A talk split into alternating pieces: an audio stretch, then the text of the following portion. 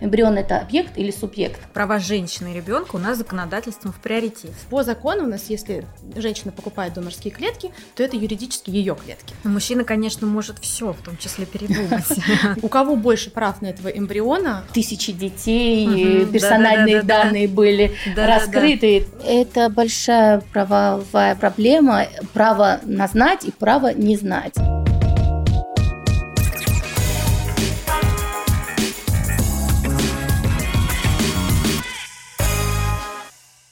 Я Амзель Виашвили. Я Рабаданова Ася. И сегодня с нашей гостьей, Романовской Ангелиной, медицинским юристом, мы обсудим актуальные правовые аспекты медицинской практики в области репродукции.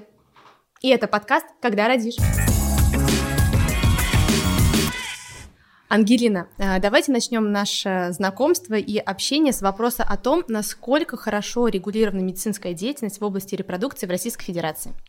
Ну, скажем так, уже лучше потому что э, данная деятельность началась у нас только в 2012 году, и, конечно, очень много так называемых дыр в законодательстве, которые вот подлатываются э, каждый год. Недавно у нас вышел э, новый приказ 803 где уже больше моментов, скажем так, учтено, но тем не менее, по сравнению с другими странами, где э, ЭКО, допустим, да, и все остальное практикуется довольно долго, США, на которые мы смотрим, это Великобритания, нам до них, конечно, далеко в рамках правового регулирования и э, поэтому юристам для того, чтобы решать проблемы, конечно, приходится смотреть на опыт других стран.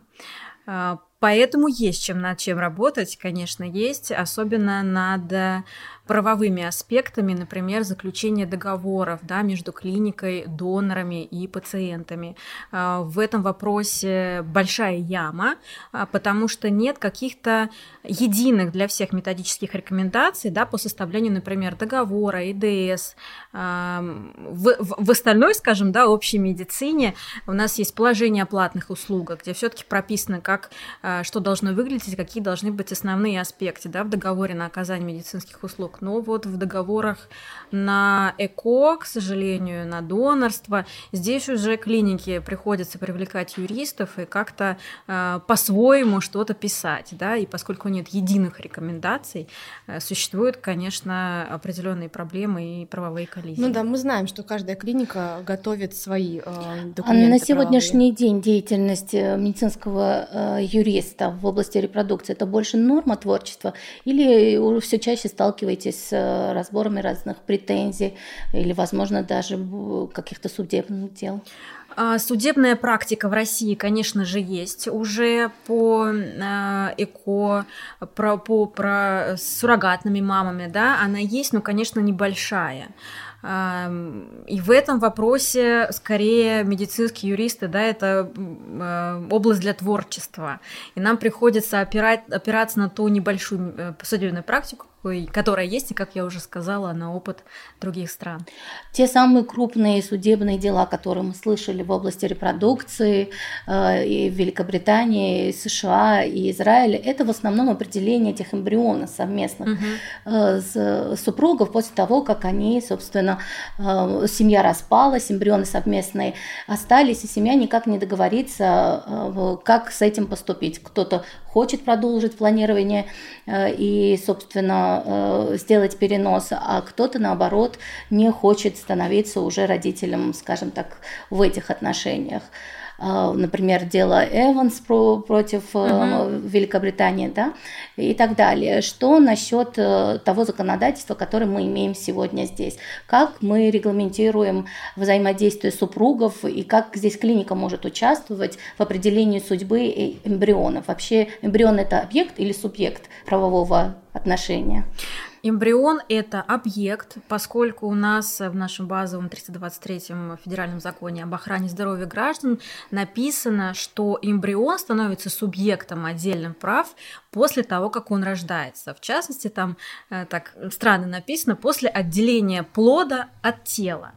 Э, поэтому, конечно, неизвестно, э, в какой момент он становится, когда начинается процесс родов, да, или когда уже он отделяется, но тем не менее только с этого момента он, начинается, он начинает охраняться именно законом. И, конечно же, эти проблемы, которые вы перечислили, их очень много, поэтому мы, как раз медицинские юристы, скорее уже смотря на вот эти громкие дела, Э, мы призываем клиник, клиники очень четко э, и ответственно подходить к написанию договора, потому что данный договор, конечно же, предлагает клиника и учитывать как раз вот эти моменты, потому что споры о том, кому будет принадлежать эмбрионы да, после развода, э, в том числе после смерти мужа, например, можно ли использовать его половые клетки, вот эти моменты лучше проговорить заранее в договоре и в ИДС, да, когда а, пара дает согласие, потому что потом а, как-то судиться в России очень сложно. Э, и исходя из судебной практики, обычно судьи выносят решение, что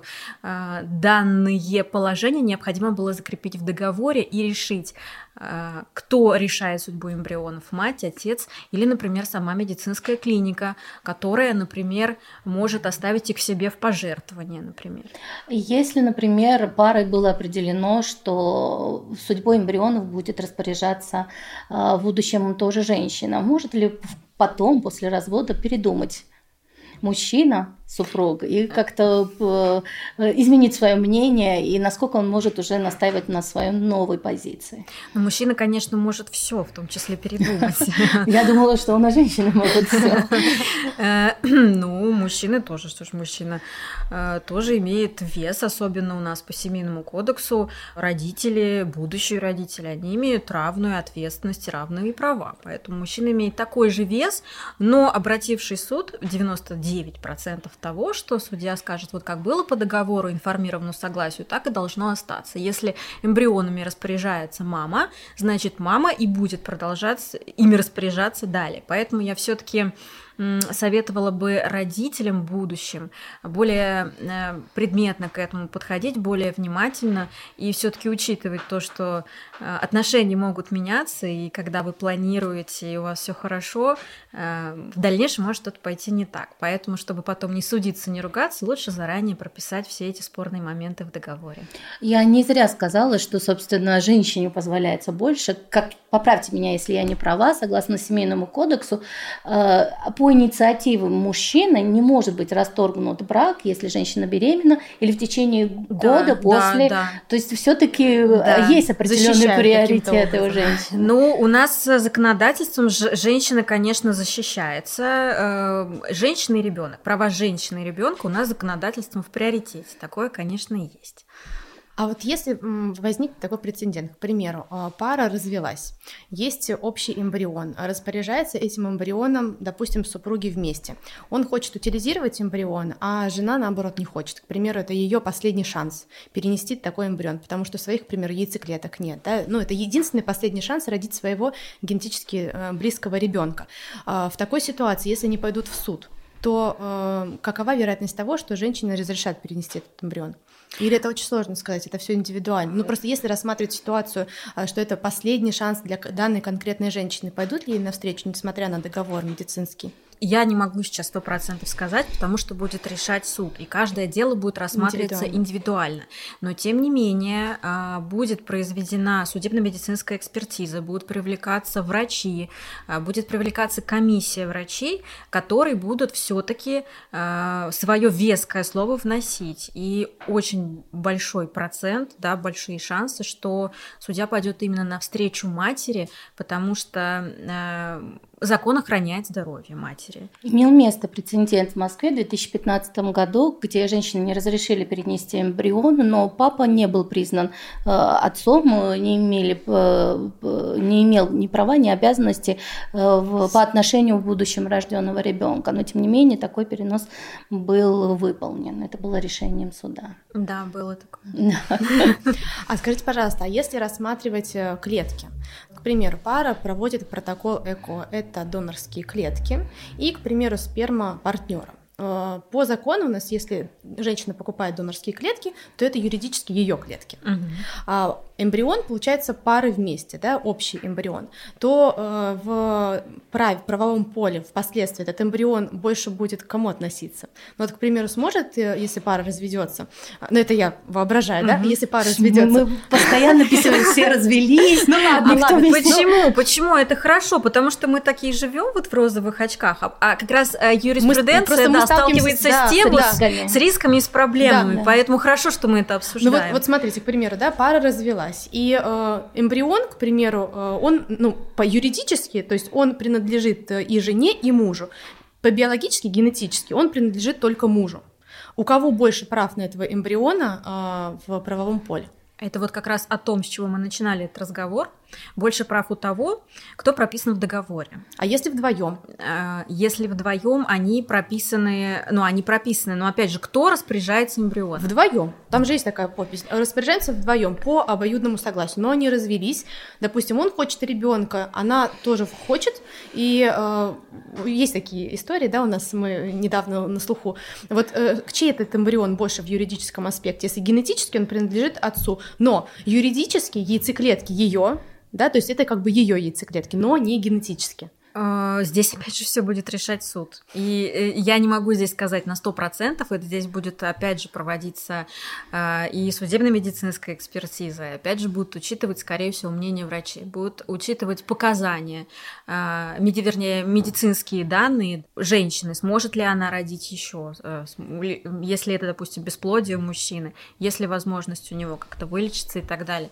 Это довольно сложная правовая коллизия, конечно, но обычно а, судьи занимают позицию мамы. Даже если она генетически не родная? Да, даже если она генетически не родная, но обычно к такому решению приходит в результате невозможности зачать ребенка. Угу. Часто мы на приемах слышим вопросы от пациенток, которые планируют прибегнуть к использованию донорских ацетов. Необходимо ли ей э, посвящать об использовании донорских яйцеклеток партнера. Или она, собственно, может э, не посвящать его в данные нюансы. Она может не посвящать. Это ее личное дело. Вот это очень интересно, на самом деле. Это мы возьмем рамочку. Это да. очень И мы сейчас расскажем, да. почему. Потому что мы, как клиника, да. предлагаем и только на этом основании проводим программу ЭКО подписать пациентам э, пакет информированных добровольных согласий, в том числе, где указано, какие половые клетки мужчины и женщины будут использованы для того, чтобы, собственно, проходить программу экстракорпорального оплодотворения. Это очень правильно и верно, потому что клиника, она должна дать полное, э, полные сведения о здоровье пациента и о тех услугах, которые будут оказываться. А, это, скажем так, для безопасности клиники очень важно. А, но, тем не менее, каждый человек решает, а, что он будет говорить о своем здоровье и кому он будет говорить. В том числе он это прописывает также в информированных согласиях. Поэтому клиника, она обязана все прописать и э, должным образом осведомить, уведомить будущих родителей, да, пациентов. А, а вы... уже будет ответственность по будущего папы, насколько он тщательно да, внимательно да, прочитал да, согласие. Правы, и, да. И... да, а уже как читал папа или он не читал, это уже другое дело. Пациент сам решает, кому и что он говорит о своем здоровье, о возможных манипуляциях со своим здоровьем. Э, поэтому клиника пусть пишет, а мама может и А можно спросить? Угу. Вот смотрите, а если юридически, к примеру, родился ребенок, отец сделал генетическую экспертизу и установил, что его жена не является э, генетически матерью этого ребенка. У меня, как всегда, история, да? Ну вот, пример, такая история. И он... Это просто турецкий сериал. И он не понял, как так получилось. Они же делали ЭКО вместе, открыл согласие и увидел, что там, оказывается, были использованы донорские ацеты. Кому он будет предъявлять претензию? Ну или может предъявить? Я думаю, что себе он или жене? предъявить претензию, что он не почитал все. Я согласна с То есть, я думаю, клинике он не может предъявить никакую претензию. Э, поскольку я все таки юрист на стороне врачей, Мое дело главное защитить клинику. Клинике он в данном случае ничего предъявить не может. А уже как он будет решать этот вопрос со своей супругой, и, и здесь уже его личное дело. Эмбрион является инициативой двух людей, мужчины и женщины. То есть все, все этапы лечения мы проходим вместе. Может ли мужчина запросить э, информацию о нюансах проведения программы у клиники в подробную выписку или в каком, какой-то другой форме? И если женщина не давала разрешения предоставлять информацию ему в соответствующих документах, обязана ли будет клиника предоставить ему все подробности? А, хороший вопрос, потому что согласно там последним приказам удачи информированного согласия, а, информацию о здоровье можно передавать только тем людям, которые прописаны в информированном согласии. И если раньше не было такой строки или писали клиники по желанию, то сейчас это обязательно. А, поэтому, если в информированном согласии не прописан там мужчина, супруг, неважно, клиника не может выдать ему никакие выписки и подробности. Может выдать только э, ту информацию, которая касается его. именно его и манипуляции конкретно с ним. А, бывают такие исключения, например, когда клиники составляют информированное согласие одно на двоих. То есть в одном информированном согласии прописан муж и жена, например, да, оно совместное. Такое существует. Вот если оно совместное, то либо там должно быть прописано, что они друг другу дают согласие, могут давать, а, либо если там прописано никому, если там никто не прописан, но поскольку согласие составлено от двух лиц, тогда вот уже, конечно, он может претендовать на э, информацию, на, информацию на выписку. Поэтому здесь, конечно, тоже нужно внимательно подходить э, к тому, что прописано в информированном согласии, потому что это основной документ э, вообще, на который опирается пациент, ну и клиника, соответственно. А давайте немного поговорим про эмбрион. А, ведь в этой истории еще третий участвует, есть, есть третий участник. А, вот скажите, пожалуйста, касательно эмбриона. В мировой практике есть э, такая э, история, что есть страны, которые запрещают проведение вспомогательных репродуктивных технологий после определенного возраста. Допустим, а, мы не проводим ЭКО после 43, 45 и так далее лет. Есть такие угу, страны, да? да. У нас в Российской Федерации как такового возраста, ограничивающего применение вспомогательных репродуктивных технологий, нет. Но насколько э, юридически это оправдано, потому что, про, про что я говорю, да? А вот если, допустим, мы переносим эмбрион женщины 55 лет, э, мы потенциально понимаем, что это поздний репродуктивный возраст, ну, прилично mm-hmm. поздний репродуктивный возраст. Родится ребенок, как он будет расти, как вообще он родится, кто его будет потом воспитывать и так далее, потому что бывают всякие ситуации. Насколько э, здесь нужно учитывать права будущего ребенка, либо мы э, в большей степени учитываем права женщины на реализацию своих репродуктивных функций. То есть вот как в этом правовом э, поле правильно поступить? Можем ли мы отказать такой пациентке или нет? Отказать, к сожалению, такой пациентке врачи не могут, хотя я, конечно, разделяю позицию врачей о том, что в, в ну, скажем так, позднем возрасте рожать не стоит. Но это мое субъективное мнение. Я так опасно выразилась. Рожайте, когда хотите. Да, рожайте, когда хотите, да-да-да. А, дело в том, что мы не можем учитывать права ребенка, который еще не родился. А, поэтому здесь мы рассматриваем только права женщины. И мы не можем, да, врачи не могут э, э, что-то сделать без показаний. То есть, если у женщины есть показания к репродуктивным, вспомогательным репродуктивным технологиям, то врачи должны э, провести да, эту процедуру. Если женщина пришла с таким запросом. Да, если она пришла. Хорошо, а насколько правомерен отказ? Можем ли мы вообще отказать такой пациентке, если она пришла с запросом в, там, в 55-60 лет родить ребенка? Если врач откажет, имеет он на это право или нет? Юридически она может потом как-то пожаловаться? Да, конечно, она может пожаловаться, она может обратиться с жалобой в Роспотребнадзор, на каком основании ей оказали в медицинской помощи. Не оказали ей, на каком основании ей отказали а, в медицинской отказали. помощи, ага. да. А, у нас а, по законодательству нельзя отказывать медицинской помощи никому и никак, если а, на это нет никаких причин. Но, наверное, вы говорите об экстренной медицинской помощи. Плановая медицинская помощь, она исключительно по показаниям и может быть отсрочена. Да, если нет, э, не, ну смотрите, если нет показаний, конечно, врач не оказывает ага, никакой я поняла, помощи. Как можно. Э, да, то есть... Значит, надо искать показания. Вот очень важный вопрос. Бывает, что к нам обращаются пациенты позднем репродуктивном периоде с истощенным резервом яичников, но в целом продолжают настаивать на реализации своей репродуктивной функции с собственными ацитами, хотя для, этих, для этого практически нет возможности, у них есть показания использовать ацеты донора. А, может ли пациент при настойчивом желании только со своим репродуктивным потенциалом реализовать а, функцию, отказать, сказать, вот как вы будете готовы использовать ацеты донора, то, что вам показано, тогда мы будем готовы с вами работать. А просто пробовать там, где нет показаний и возможностей, мы не будем. Конечно, может, потому что для любой медицинской манипуляции должны быть четкие показания, которые прописаны, соответственно, в клинических рекомендациях, стандартах оказания помощи. Если я приду к вам и скажу, пожалуйста, отрежьте мне руку, мне без руки как-то вот лучше, вы же не будете этого делать. А врач всегда действует в интересах пациента и в интересах его здоровья, потому что пациент, естественно, а, он не имеет должной квалификации медицинского образования, и он не может оценивать объективно свои возможности, возможности своего организма. Поэтому врач обязан действовать только в интересах пациента. Ну хорошо, здесь тогда другой вопрос. А если мы не можем оказать медицинской помощи, но мы должны понимать, что должны определенные быть показания к этой помощи, а помощь наша относится к плановой, Приходит пациентка молодого возраста, полгода не наступает беременность. Диагноз бесплодия поставить мы ей не можем, потому что бесплодие... Его нет пока. Его пока нет, да, этого бесплодия, нет. да. Угу. Но она, допустим, хочет э, быстрее, быстрее, быстрее э, родить, использовать наиболее эффективный метод достижения беременности – ЭКО.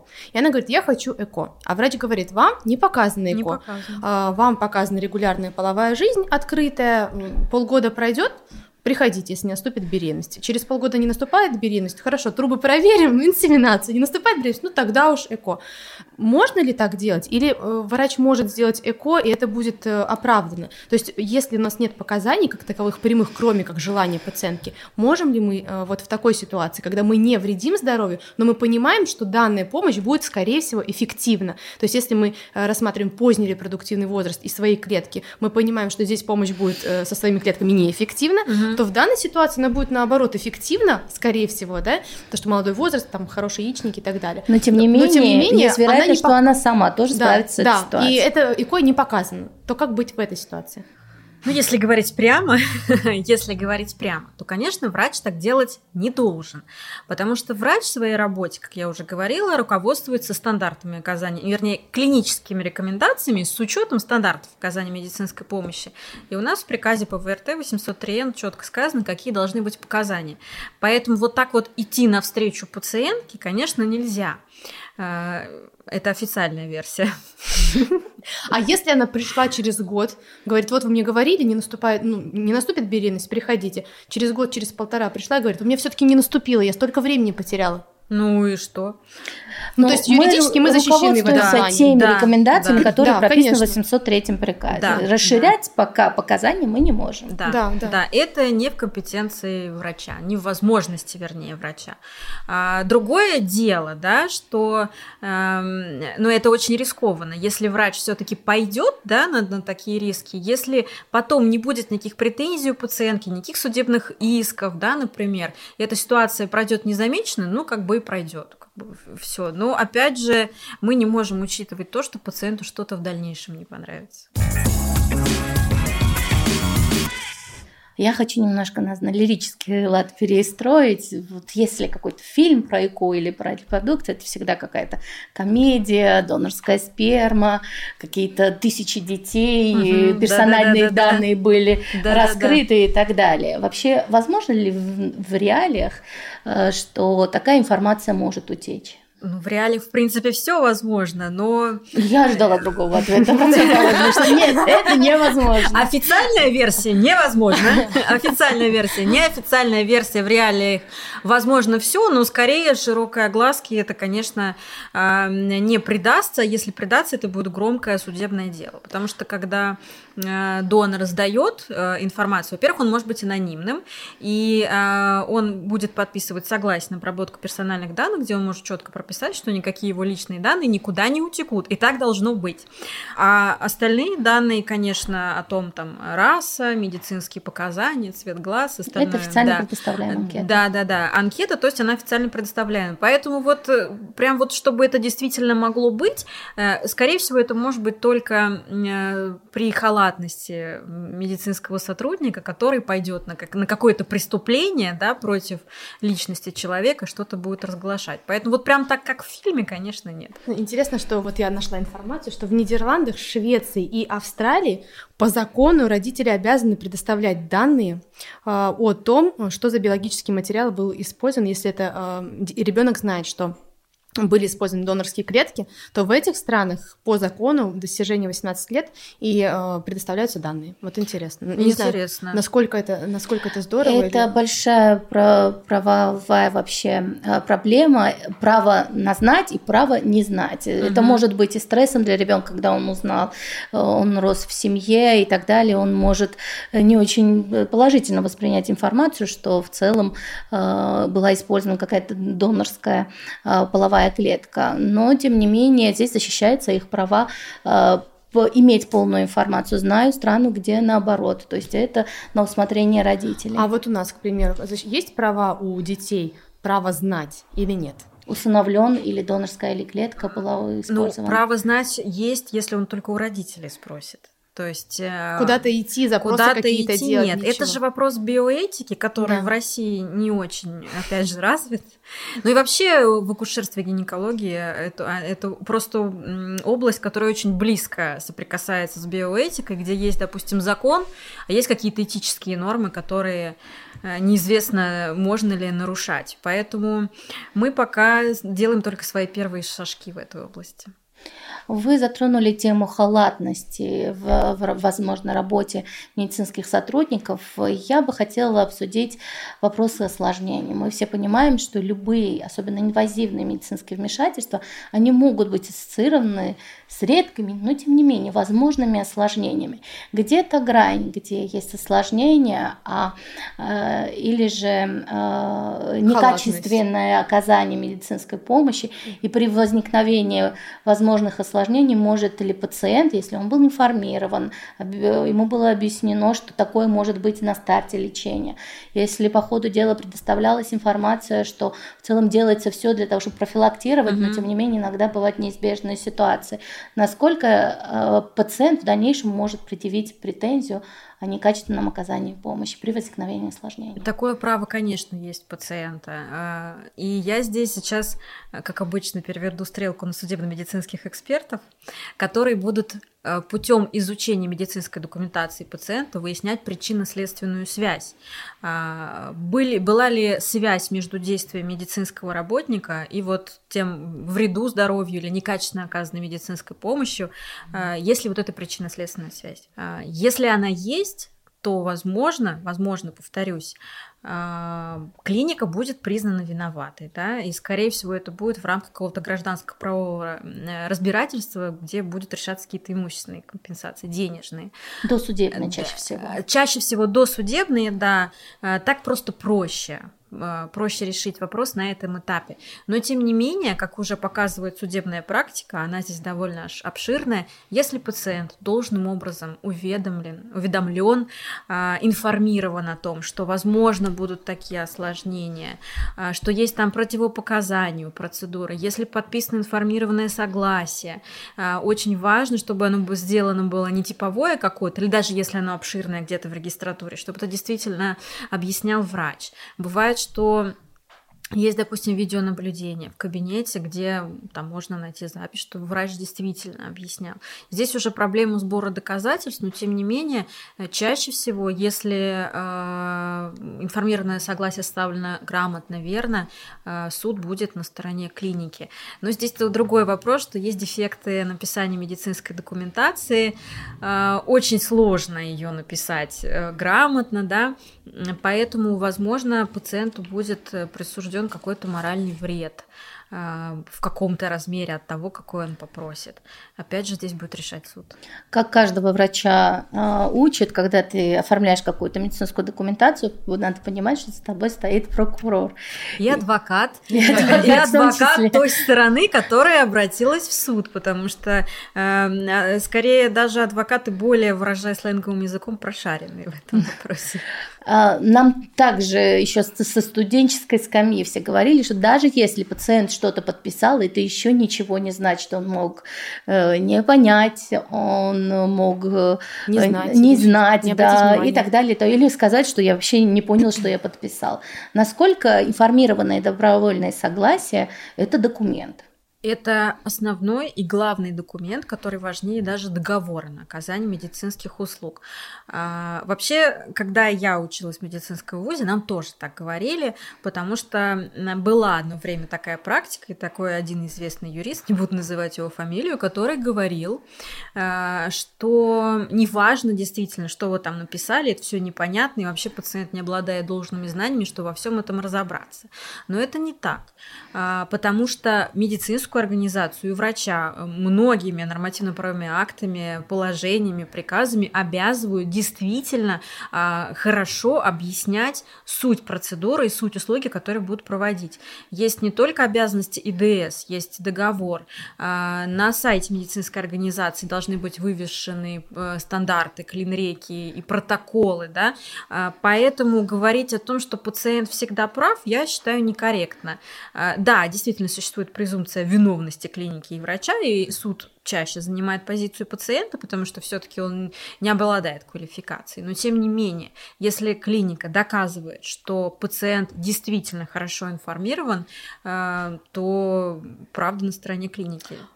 А, по поводу клинических рекомендаций, вот мне интересен, интересен вопрос. А, что касательно препаратов off-label?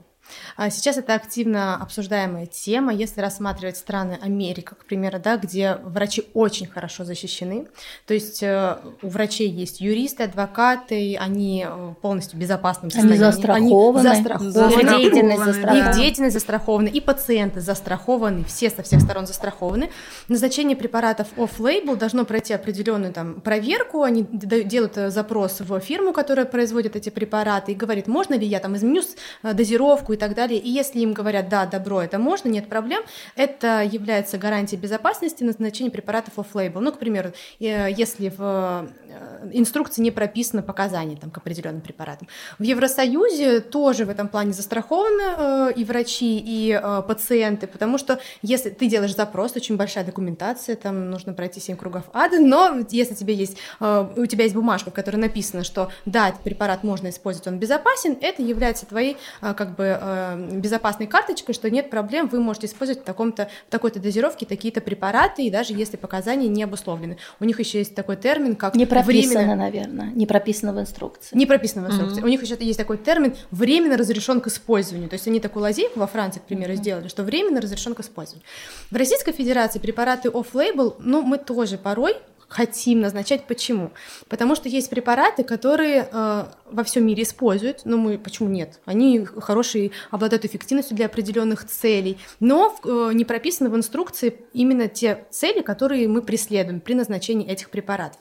И нам говорят о том, что мы должны подписать информированное согласие пациента, что он э, осведомлен, что это за препарат, в какой дозировке, почему мы его назначаем. И если он э, не против и подписывает эту бумагу, то мы защищены, назначая этот препарат. Это правда или нет? Потому что очень многие клиники говорят, пишите вот такую бумажку, берите информированное согласие, и проблем нет. Вы защищены. Насколько это правда? Вы не защищены. То есть мы не Абсолютно. Защищены. Вы не защищены. Более того, э, есть такая э, позиция, что если препарат назначить через врачебную комиссию, вы тоже защищены. Нет.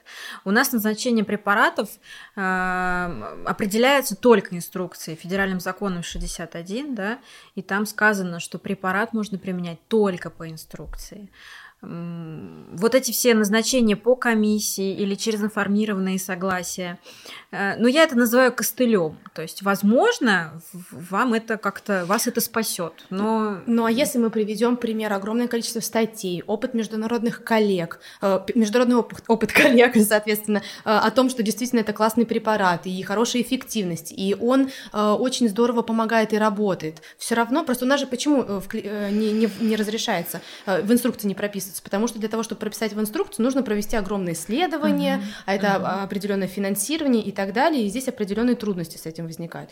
То есть э, получается, что даже международный опыт коллег, научные статьи и так далее, и положительный результат никак не поможет. Вы можете привести в пример клинические рекомендации Российской Федерации.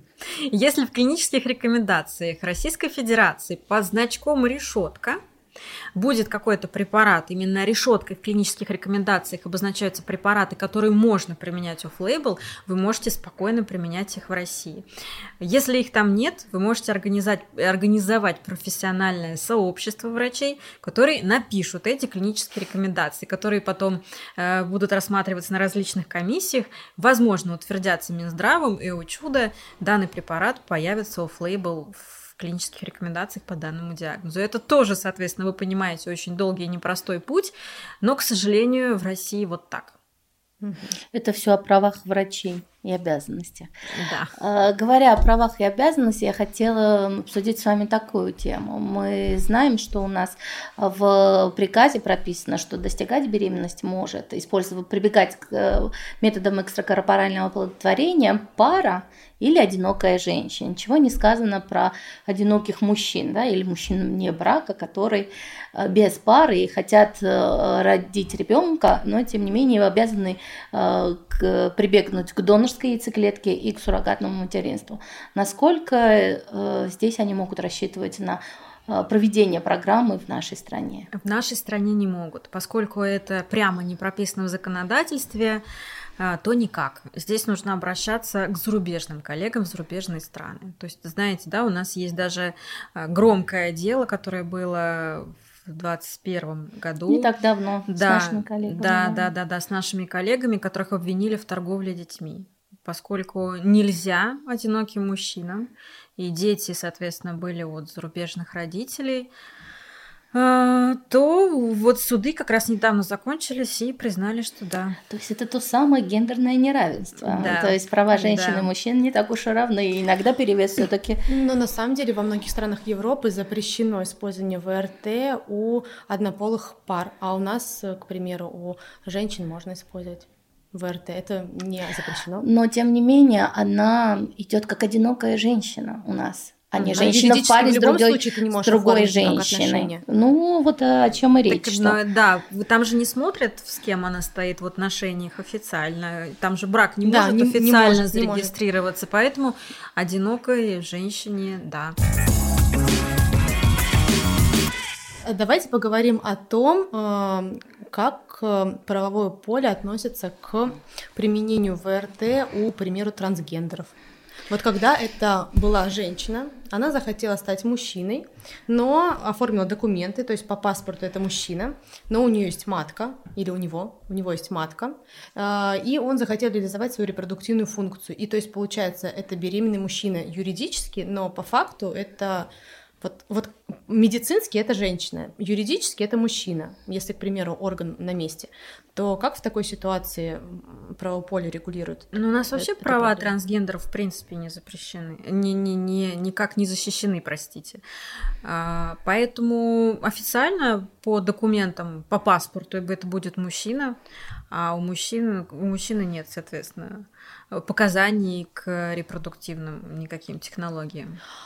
Ага, а если у него есть матка и яичники? А он мужчина. Мужчина. Он принял Мужчина не может быть мужчиной. матки яичников. Вот априори не может быть. А как же тогда? Так... С юридической точки зрения. С юридической точки То зрения. есть те истории, которые есть в практике, это какая-то неправильная история юридически, правильно? А я не знаю таких я, практических я, случаев. Мне рассказывали коллеги такие практические случаи. В нашей а потом, стране. Да, и потом рожали, Очень. и потом рожали, и куда записывать, в отец или в мать? Ну, это, скорее всего, вопрос не то, что... Э, это практический вопрос, да, не, юриди... не официальная юридическая позиция.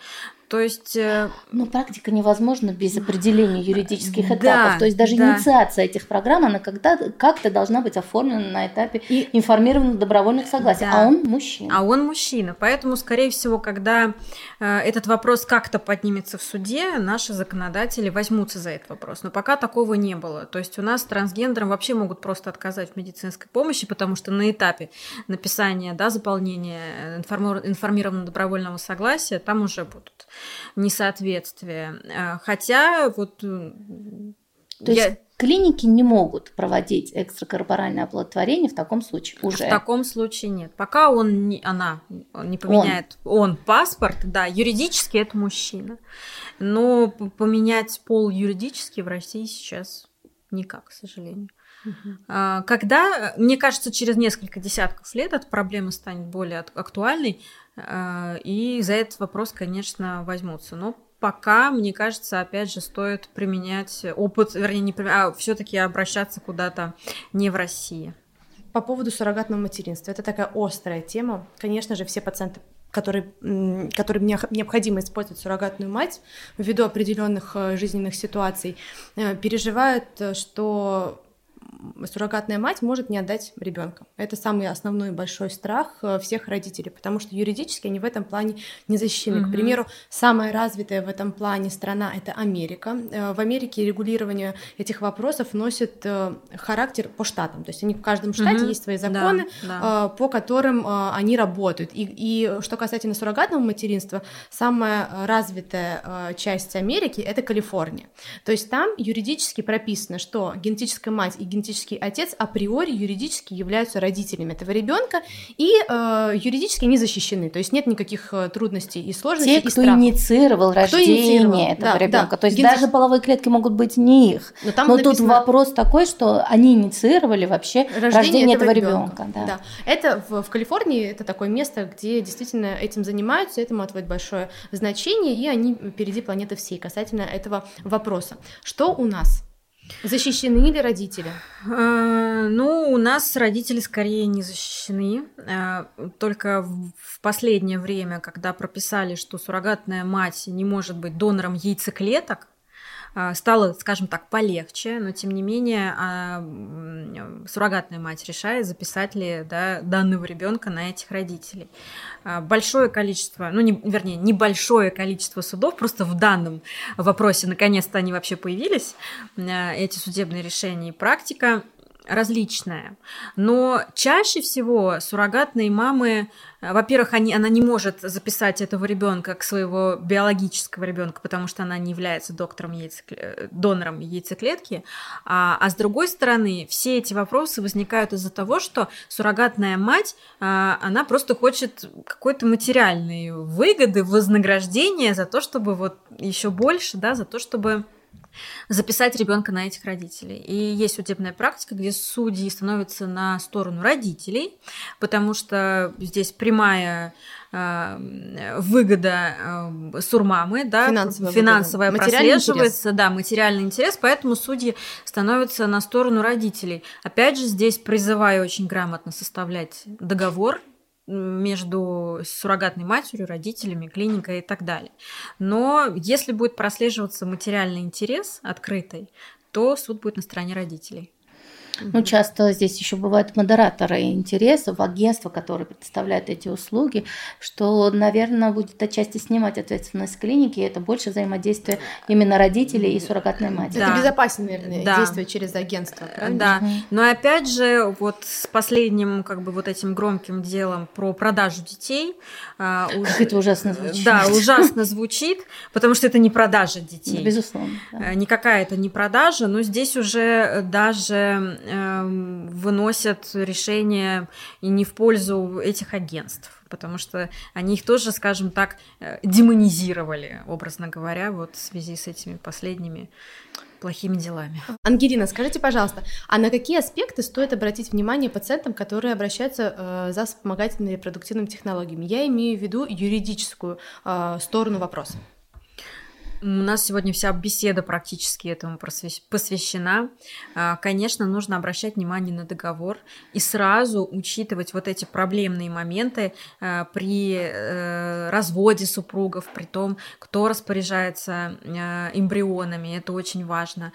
Например, если супруг умрет да, внезапно, да, а он, допустим, сдавал там свои половые клетки, может ли вообще жена ими распорядиться, потому что это тоже такой большой пробел, и если если этот момент не будет прописан в договоре там, или в ВДС, например, да, то, соответственно, никак. Э, через суд, но опять же мы не знаем, какое решение примет судья. А, это обязательно. Поэтому основное, на что нужно обращать внимание, это договоры ИДС. И в ИДС, соответственно, должны быть прописаны все показания, противопоказания, возможные осложнения, потому что это все-таки высокотехнологичная процедура, и здесь, э, возможно, какие-то э, неожиданные вещи для пациента, которые его, его могут э, э, разозлить даже, да, например, и будут какие-то судебные иски. Или Поэт... напугать. Или напугать, да. Поэтому обязательно э, обязательно читайте договоры ИДС, и у нас в основном пациенты подписывают вот так вот галочкой, этого делать не нужно. Во всем мире цивилизованном сейчас активно обсуждается история с потребительским экстремизмом. Насколько это развито в медицине, насколько часто встречаются с этим понятием клиники, врачи у нас в стране? У нас в стране э, с каждым годом скорее он растет.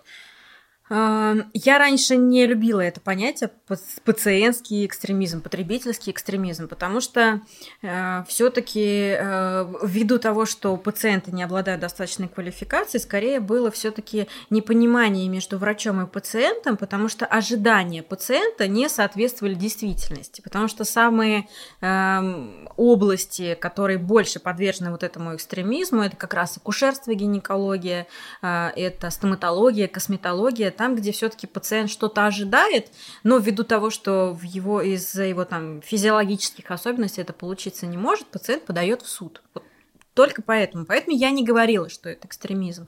Но, к сожалению, сейчас, э, в последние два года, действительно, э, эта волна прям идет, и огромное количество исков, э, и существуют даже специальные организации, которые помогают в написании претензий пациентам для того, чтобы пойти в суд и а, отсудить какую-то компенсацию. Это вызвано всем с тем, что, как я уже говорила, у нас есть такая презумпция вины врача и клиники, и пациент, в принципе, очень просто доказать свою правоту, потому что, опять же, заполнить медицинскую документацию идеально а, невозможно или возможно немногим, а, поэтому суды в любом случае видят дефект, ну не суд седуя, а экспертиза видит дефект оказания медицинской помощи и хотя бы моральный вред там действительно будет э, присужден да, пациенту. Поэтому такая волна есть. А, этих пациентов сейчас очень много, и э, такие пациенты есть также в ЭКО, например, в области, потому что не всегда оно может увенчаться успехом.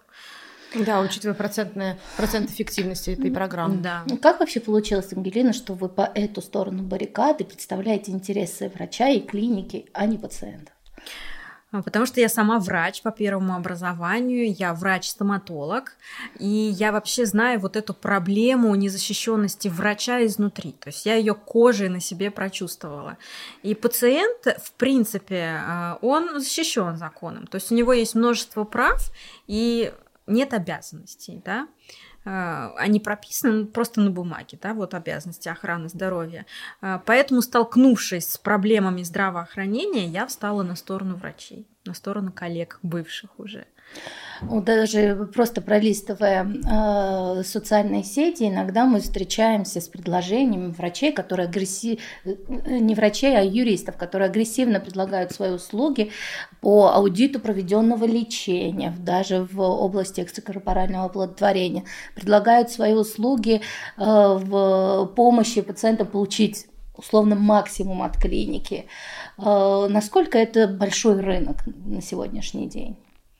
А, ну, он на самом деле небольшой, и он только развивается, но я думаю, что с годами он будет расти, и таких юристов будет больше. Почему? Потому что это, а, условно говоря, легкие деньги. Э, легкие деньги для юриста и легкие деньги для пациента.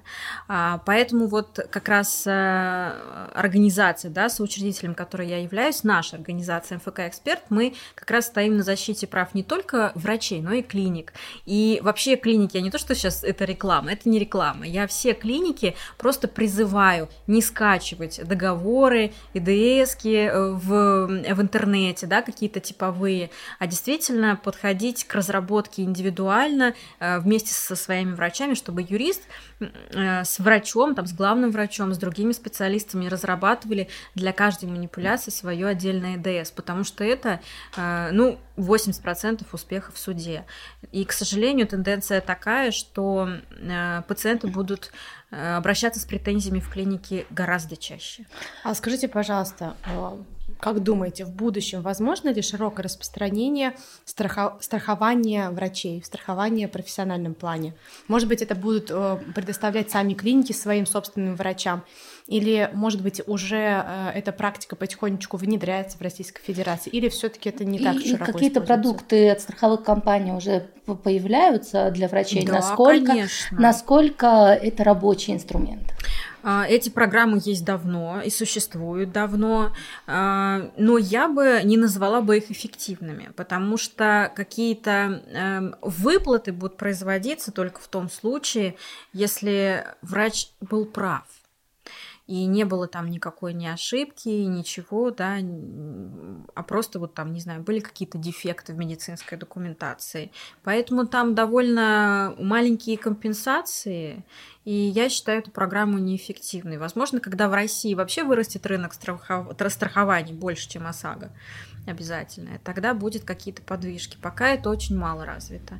Но я действительно за страхование врачебной ошибки, потому что от, врачи, от, от ошибки вообще никто не застрахован, а врач несет большую ответственность за это. Есть, соответственно, человеческий фактор, и есть большая нагрузка на врачей. Вот особенно врачей госсектора, а, поскольку нехватка медицинских кадров, они работают э, буквально сутками, и их нагрузка превышает 2-3 раза. Именно вот это сказывается на, Качество на качестве оказания медицинской помощи.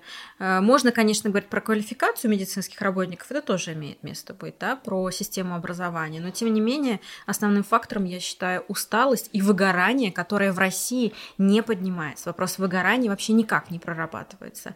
А медицинский работник, он выгорает быстро насколько норма творчества в медицинской правовой практике, оно гибкое и динамичное. Можем ли какие-то изменения, мы с вами проговорили назначение препаратов, их применение более широко офф-лейбл, или какие-то другие нюансы, внедряемые технологии, насколько быстро мы можем вводить их в правовое русло и в общую практику и в наши клинические рекомендации. Это касательно ВРТ особенно, да, потому mm-hmm. что у нас же нет четко э. прописанных протоколов. Мы можем выбрать тот протокол, который мы по своему опыту считаем наиболее эффективным у данной конкретной пациентки, потому что у нас нет четких э, ограничений, допустим, такая-то доза, вот такой-то, такой-то, такой-то препарат, 100%, да. Мы здесь можем э, придумывать, исходя из своего Я опыта. бы не сказала, что это придумка ну, не или творчество, тво... это индивидуальные особенности индивидуальный пациентов, подход. которые в силу своего опыта врач э, может менять или допол... да. Допол... да, дополнять насколько это может регулироваться? Я как раз, когда ехала к вам, рассуждала, размышляла на эту тему. А, потому что, допустим, в, э, на Западе, будем говорить так, у них есть четкие протоколы действия, от которых отклоняться совершенно нельзя. У нас в России все-таки э, очень много основано на опыте врача, на его каких-то там э, личных предпочтениях и так далее. И как вообще можно рассуждать о том, что данный конкретный врач, его дан, вот его методика лечения вообще Э, в интересах пациента именно ему подходит. Это уже, наверное, вопрос использования доказательной медицины да, и эмпирических да, данных. Да, да, да, я именно об этом и говорю. Поэтому э, все-таки должны быть э, протоколы, да, на мой взгляд, которые есть. Э, стандартизованные. Да, стандартиз, стандартизированные, да, и э, расширенный. Но все-таки наша государственная машина, она очень неповоротливая. И прежде чем эти клинические рекомендации будут утверждены, они должны быть написаны профессиональными сообществами, вынесены на обсуждение, на рассмотрение. И только после утверждения Минздрава они могут быть использованы, да, хотя это тоже такой вопрос, ведь э, профессиональные некоммерческие организации, профсообщества медицинские, как э, их документы могут вообще стать нормативно-правовым актом, да, это, это немножко странно, это же не, не, юридический не юридическая история, они не утверждаются Государственной Думой и так далее, но тем не менее у нас такое законодательство, поэтому у нас в России действительно много отличных врачей, очень умных врачей, и я всегда призываю, если вы хотите сделать медицину лучше, если вы хотите применять а, препараты off-label, действительно, пишите клинические рекомендации, пробуйте, для того, чтобы уже их утвердил Минздрав, рассмотрел. Но пока все-таки это скорее в далеком будущем, и медицина будет опираться на какие-то немногочисленные клинреки, стандарты и все-таки опыт врача. Если уже существует определенное профессиональное сообщество, например, э, как у нас это называется? РАРЧ. Да, Российская да, ассоциация да. репродукции человека. Насколько э, можно еще другие сообщества организовывать, то есть группы врачей, профессионалов, которые объединяются для составления тех же рекомендаций клинических? Конечно, можно, можно и нужно образовывать сообщество, а, но э, и можно выдвигать да, свои продукты свои э, труды, да, клинические рекомендации. Вопрос, конечно, одобрят ли их или Минздрав, потому что РАРЧ, они крупные, э, они, Про них все знают. Да, они известны. Ну, просто потому что знают. Они да, авторитетные. Да, да, да они авторитетные. Но тем не менее у нас сейчас так много хороших врачей. Да, давайте немножко поговорим по поводу э, интегративной медицины. Давайте. Что вы по этому поводу думаете? Э, сейчас очень большой ажиотаж, даже пациенты сами э, спрашивают, занимаетесь ли вы интегративной медициной, как вы к этому относитесь и так далее. Но э, здесь мы понимаем, что все осторожно. Мы, э, я во всяком случае, Зимирабна, работаем в рамках правового поля, мы понимаем, что можно и что нельзя назначать и в какой дозировке и так далее. Да, это такой важный вопрос, который и безопасность мою в том числе какую-то формирует. Э, как э, защищают себя такие врачи? Вот мне просто интересно. А мне тоже интересно. Ну, правда, но как они себя защищают? Потому что это бизнес, это хороший большой бизнес. И а почему? Вот э, хорошо, тогда вопрос. Почему люди тогда жалуются, подают в суд на людей, которые действуют доказательной медициной, по клин-рекам, вот у которых все как положено, но, в то, но на интегративщиков никогда не подают в суд. А потому что интегративщики, они еще и психологи. И это же вопрос биохакинга. Если вы, допустим, выпьете, не знаю, две горсти БАДов, у вас случится вот это и вот это. Но там же нет какого-то диагноза. Вот, допустим, у меня там э, был диагноз сахарный диабет, и вот я пила много-много БАДов, и он э, не, не вылечился. Вот в данном вопросе пациент может пойти в суд, и там уже будет как бы, как бы разбираться. А, большая вот эта история с лечением онкологии кофейными чем-то там кофе, кофейными клизмами. Опять же, а, да, это же было про Катю Чи, Тхи, как она там называется. Она не резидент России, и на нее, собственно, поэтому никто в суд и не подал. А хорошо, если мы возьмем более узкую тему, например, герудотерапия, ни в каких клинических рекомендациях не прописана вообще возможность применения герудотерапии. А в клиниках применяют? Даже есть в клиниках, да, говоря о том, что да. есть частно практикующие, не всегда даже врачи. Да. Да, да, да. И как, я, я это, это видела, и такой вообще даже услуги нет. А, потому что ее нет в номенклатуре 804N. Есть хиджама, которая вообще запрещена ну как запрещена, конечно, не запрещена, но, но не, не разрешена. Но не разрешена. То есть вообще это медицинская деятельность, потому что там идет воздействие ну, там, в кожу, кровь, там хотя бы сестринское должно быть образование, но тем не менее, тем не менее, они есть. Если мы копнем еще дальше, давайте переходим в официальную плоскость, есть косметологи, которые работают на дому, серые косметологи. И уж их в России просто тьма тьмущая. И даже с инвазивными инъекционными да, техниками. Да, да, да. Но э, до суда доходят единицы. Объясняю почему. Потому что у них нет лицензии. И опять же, частно практикующий врач, да, если он назначает там как какие-то БАДы, пока никто не умер и пока не при э, никакой тяжкий вред здоровью не причинен, то в принципе, как бы условно говоря, все нормально. То есть это сложно доказать, например, что пациент от онкологии, который делал кофейные клизмы, умер, потому что делал клизмы. Потому что э, в правах этого пациента... Ну, обвинят скорее доктора, который лечил от онкологии. Да, потому что в правах этого пациента вообще не лечиться. Он просто не лечился и умер. Хотел, он как бы и не лечился. Поэтому здесь что-то очень сложно доказать. А если мы берем, допустим, врачей, которые работают на дому, и пациент даже куда-то обращается, он пишет в Росздравнадзор. Что говорит Росздравнадзор? Вы знаете, у нас такая организация, такой не врач не числится, них нет лицензии, поэтому извините. А, соответственно, они идут в прокуратуру, э, приходит прокуратура, которая это не в ее компетенции медицины, это же очень узкая область. И э, мы просто инициировали проверки такие э, прям мы даже депутатов там привлекали. Вот приходит э, прокуратура в клинику, говорит, ну мы не знаем, что тут надо, давайте мы пофотографируем, что у вас тут есть, и мы пойдем. Я не, не говорю, что там прокуратура плохая. Нет, просто это не их компетенция. Здесь нужно обладать специальными зна- знаниями, да, навыками, а их нет. Поэтому вот это вот серое поле, как есть оффлейбл, которое нужно бы вообще-то разрешить, так есть вот это поле интегративщиков, и пока никто не умер, скажем так, ничего не поменяется. Когда изменили приказ по пластической хирургии? Когда, когда кто умер? В нашем mm-hmm. вот городе, в моем городе, э, умер пациент. Э, умер пациент, врача, естественно, заключили под стражу, он там даже сколько-то отсидел.